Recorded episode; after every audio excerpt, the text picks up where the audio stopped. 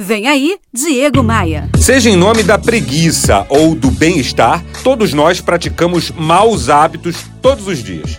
Pode ser algo aparentemente inofensivo, como aquela reclamadinha básica, ou algo mais chato, que é fofocar sobre os colegas de trabalho. Não tem jeito, a gente volta e meia tá praticando algum hábito nocivo ao nosso crescimento. O problema não está nos pequenos maus hábitos do dia a dia. O problema está no acúmulo desses maus hábitos. O poeta inglês John Dryden disse em uma de suas obras assim, ó, abre aspas: "Primeiro fazemos nossos hábitos e então nossos hábitos nos fazem." Fecha aspas. São eles os hábitos ruins que podem nos afastar do sucesso. Eu cataloguei os hábitos ruins mais comuns no dia a dia de trabalho. O primeiro tem um nome feio pra caramba e ruim de falar aqui no rádio, que é a procrastinação. Já ouviu falar disso? Procrastinador é aquela pessoa que empurra com a barriga, que deixa sempre as coisas pro último minuto. O segundo hábito mais comum no trabalho é a mentira.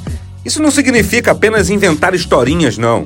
Significa roubar ideias dos colegas, inventar desculpas por chegar atrasado, não entregar uma tarefa e dar um monte de justificativa para isso.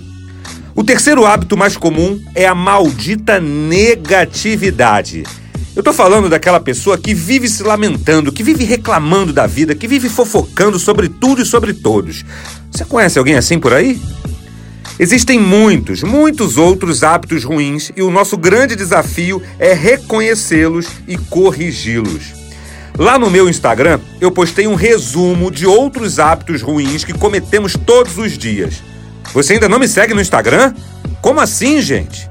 Acesse agora diegomaia.com.br, clique nos ícones das redes sociais e me adicione. Bora voar? Você ouviu Diego Maia. Oferecimento múltipla consultoria. Reduz até 40% dos seus custos financeiros e tributários. Faça um diagnóstico gratuito em contabilidadediferenciada.com.br.